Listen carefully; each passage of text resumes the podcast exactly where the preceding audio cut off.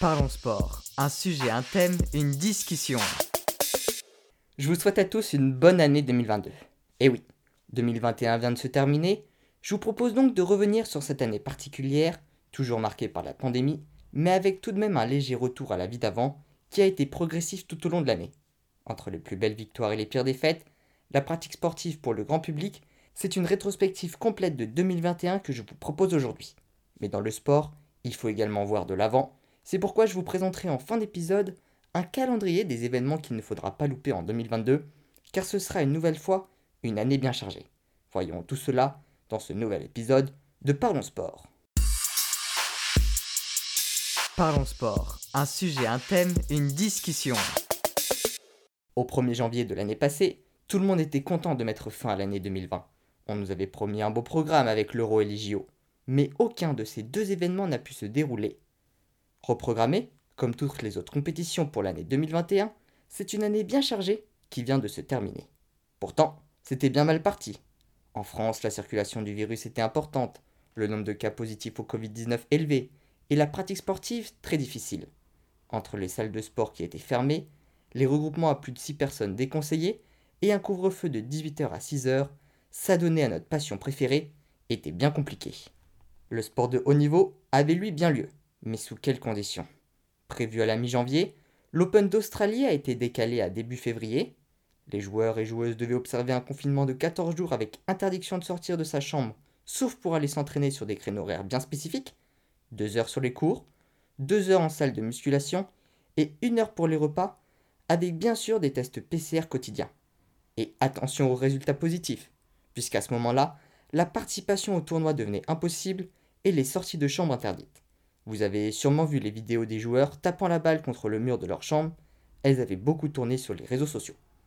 Pour les spectateurs, ce n'avait pas non plus été une partie de plaisir, avec une jauge limitant l'entrée à 30 000 personnes par jour, et même un confinement en plein tournoi qui avait fait vider les tribunes pendant 5 jours, avant le retour des spectateurs avec la même jauge. En France, c'était pire. Les stades étaient vides à ce moment-là, et la saison de Ligue 1 s'est presque entièrement déroulée à huis clos.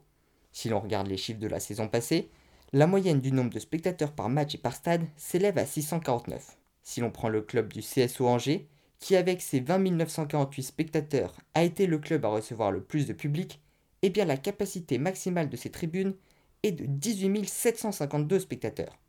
C'est-à-dire que sur toute la saison, soit un total de 19 matchs à domicile, le stade Raymond Coppa n'a été rempli qu'à une seule reprise.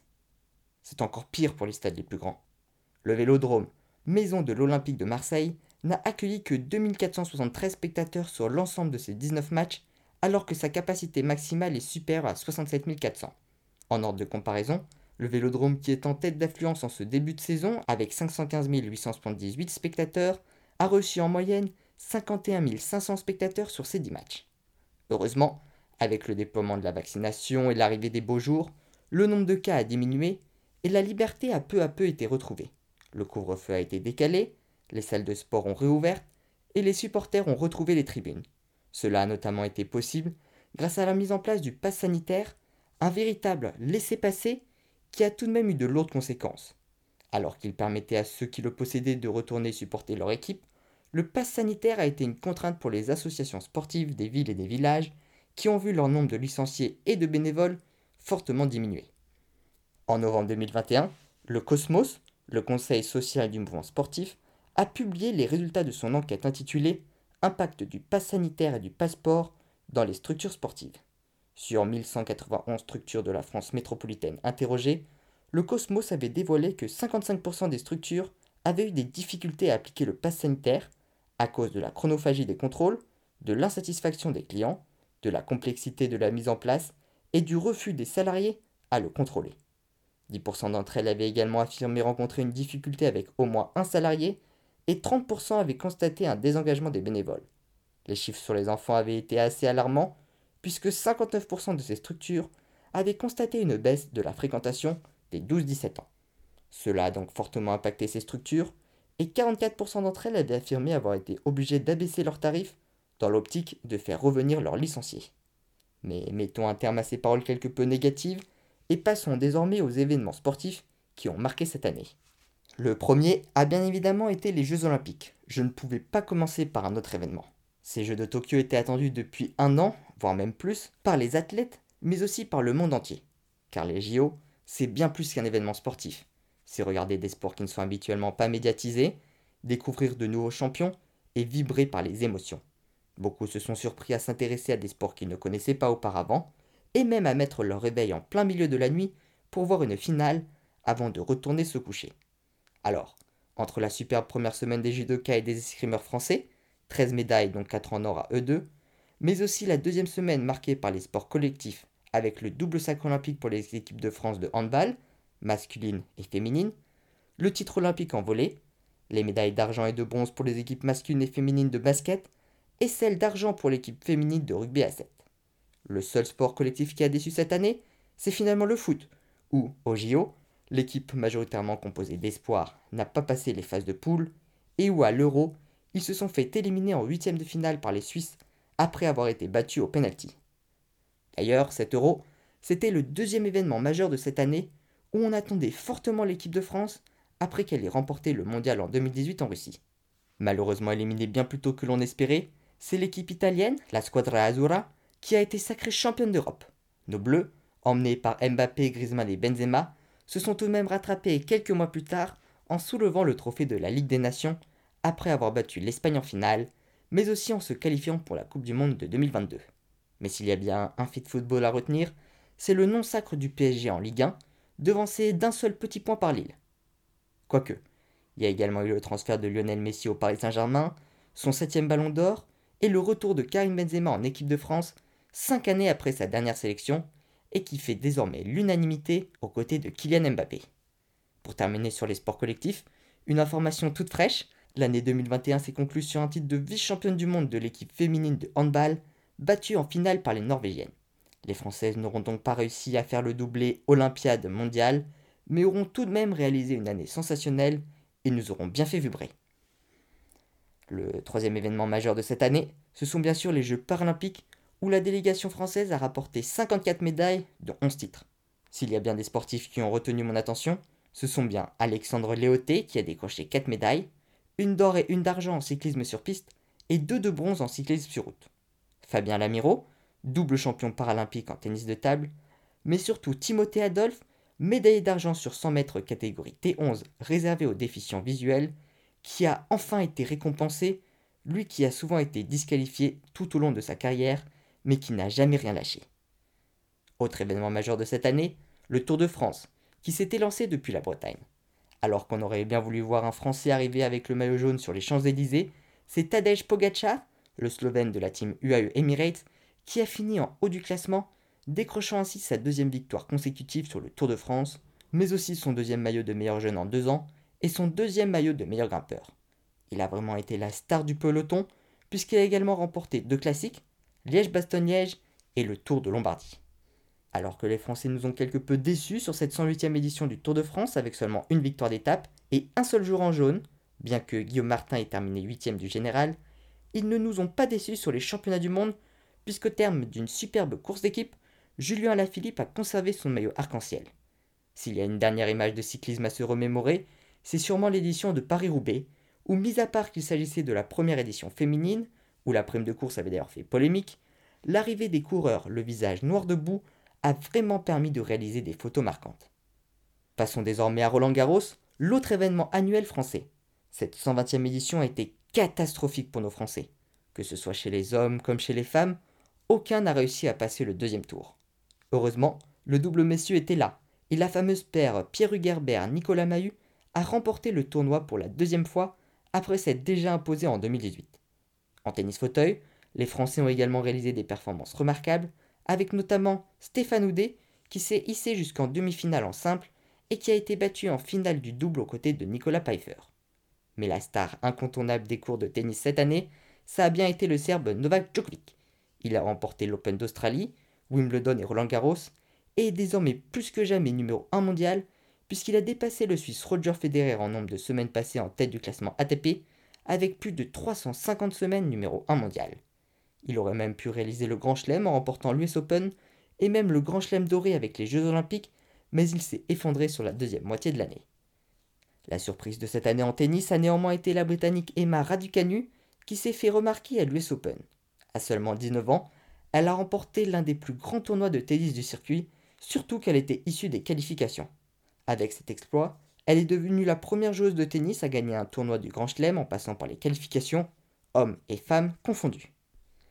Pour terminer ce flashback de l'année 2021, j'aimerais vous parler de quelques sportifs et sportifs françaises qui ont été marquants, en commençant par Alexis Pinturo, qui a remporté le général de la Coupe du Monde en ski alpin, le premier français depuis Luc Alphand et sa première place au général en 1997.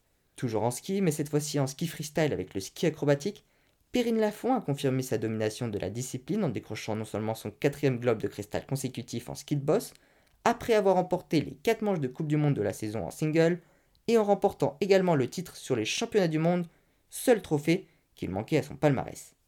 Dans les sports mécaniques, les Français ont également été présents. Fabio Quartararo a remporté le championnat du monde de MotoGP, le tout premier Français à décrocher ce titre. Sébastien Ogier a été sacré champion du monde des rallyes pour la huitième fois, et Esteban Ocon a lui remporté le Grand Prix de Hongrie en Formule 1 le 1er août. Il est alors devenu le 14e Français à remporter un Grand Prix en Formule 1, un an après la victoire de Pierre Gasly. Alors si j'ai fini la rétrospective de 2021 par le sport automobile, c'est pour faire une superbe transition avec les événements de 2022. Déjà, pour commencer, au jour où est publié ce podcast, le 2 janvier, débute la 44e édition du Dakar 2022. C'est le premier grand événement sportif mondial de l'année qui se déroulera jusqu'au 14 janvier prochain dans le désert d'Arabie Saoudite. Viendra ensuite l'Open d'Australie à partir de la mi-janvier, ainsi que les autres tournois du Grand Chelem un peu plus tard. Roland Garros du 29 mai au 11 juin, Wimbledon du 27 juin au 10 juillet et l'US Open du 29 août au 11 septembre. D'ailleurs aux États-Unis, les deux grands événements majeurs seront les finales de NBA en juin pour savoir qui succédera aux Milwaukee Bucks, mais aussi la finale de NFL avec la Super Bowl le 13 février prochain. En revanche, s'il y a bien un événement qu'il ne faudra pas louper à ce moment-là, c'est bien les JO de Pékin. Après ceux de Tokyo il y a à peine 5 mois, la flamme olympique retourne en Asie, cette fois-ci pour les Jeux olympiques d'hiver. Ils auront lieu du 4 au 20 février. Alexis Pinturo réussira-t-il à décrocher son premier titre olympique? Perrine Lafont réussira-t-elle à le conserver? Sans Martin Fourcade, le biathlon français réussira-t-il à briller? Et à l'image de Romain Canon en escrime, quel athlète se dévoilera au grand public? Février sera donc un mois chargé, puisqu'il y aura également le tournoi des Six Nations en rugby. Après deux années consécutives à terminer deuxième, les Français tenteront cette année de soulever le trophée, surtout après leur très belle tournée d'automne où ils ont battu les Néo-Zélandais avec le plus gros écart de leur histoire. Il faudra également être particulièrement attentif au tournoi féminin, puisque ce sera pour l'équipe de France l'ultime préparation avant leur Coupe du Monde, qui se déroulera un peu plus tard dans l'année, du 8 octobre au 12 novembre. En parlant de Coupe du Monde féminine, il y aura aussi celle de basket du 23 septembre au 3 octobre. Et pour ce qui en est du football et du handball féminin, ce seront cette année les championnats d'Europe, en football du 6 au 31 juillet et en handball du 4 au 20 novembre. L'événement féminin qui fera néanmoins le plus parler de lui cette année sera sans aucun doute le Tour de France Femmes, puisque la dernière édition remonte à 1989. Abandonné à l'époque pour des problèmes financiers, il s'élancera le 24 juillet du pied de la tour Eiffel pour rejoindre la planche des belles filles le 31 juillet. Le Tour de France Femmes prendra la suite du Tour de France masculin, qui aura quant à lui lieu du 1er au 24 juillet. Les équipes de France masculines des sports collectifs auront aussi des compétitions importantes avec les championnats d'Europe de handball du 13 au 30 janvier et ceux de basket du 1er septembre au 18 septembre. Les volleyeurs, eux, auront leur championnat du monde du 26 août au 11 septembre. Mais l'événement qui sera le plus attendu de l'année 2022 sera la Coupe du Monde de football qui aura lieu au Qatar du 21 novembre au 18 décembre. Emmené par Mbappé, Griezmann et Benzema, le groupe de Didier Deschamps réussira-t-il à conserver son titre et à accrocher une troisième étoile sur le maillot? Nous le verrons en fin d'année. Il faut tout de même espérer que ces événements aient lieu, et j'espère avec du public. Malheureusement, les conditions sanitaires actuelles avec l'arrivée récente du variant Omicron, ainsi que les annonces récentes des gouvernements, que ce soit en France, mais aussi dans le reste de l'Europe et du monde, n'annonce pas un début d'année 2022 qui aille dans ce sens, à voir l'évolution dans les mois à venir. Avant de se quitter, je tenais à revenir sur cette année 2021 en termes de podcast, puisqu'en plus des actualités sportives que je poste quotidiennement sur Sport Actu, j'ai lancé en janvier 2021 Sport Podcast avec ses interviews et ses épisodes thématiques que vous retrouvez chaque dimanche. À ce jour, j'ai publié 21 interviews et 26 épisodes thématiques, dont les plus marquants ont été les interviews de Jean-Pierre Papin, d'Axel Raymond, d'Élodie Varenne, de Catel Alençon et de Guillaume Martin, ainsi que les épisodes au sujet du sport national des pays du monde entier, celui où je revenais sur la situation du pentathlon moderne, ou encore celui sur les anecdotes des Jeux olympiques. Je tenais à vous remercier d'être toujours aussi fidèles, et je vous invite à partager les épisodes et à parler du podcast autour de vous, c'est vraiment ce qui m'aide le plus à le faire découvrir. De plus, entre le JO, le tournoi Destination, le Tour de France et la Coupe du Monde, j'ai déjà de nombreuses idées d'épisodes en tête pour cette année, et j'ai hâte de vous les faire écouter. Voilà, c'est tout pour cet épisode de Parlons Sport. Merci à ceux qui sont arrivés jusqu'au bout et qui ont écouté en intégralité ce premier épisode de l'année consacré à ce qu'il fallait retenir de l'année 2021 et de ce qu'il ne faudra pas louper en 2022.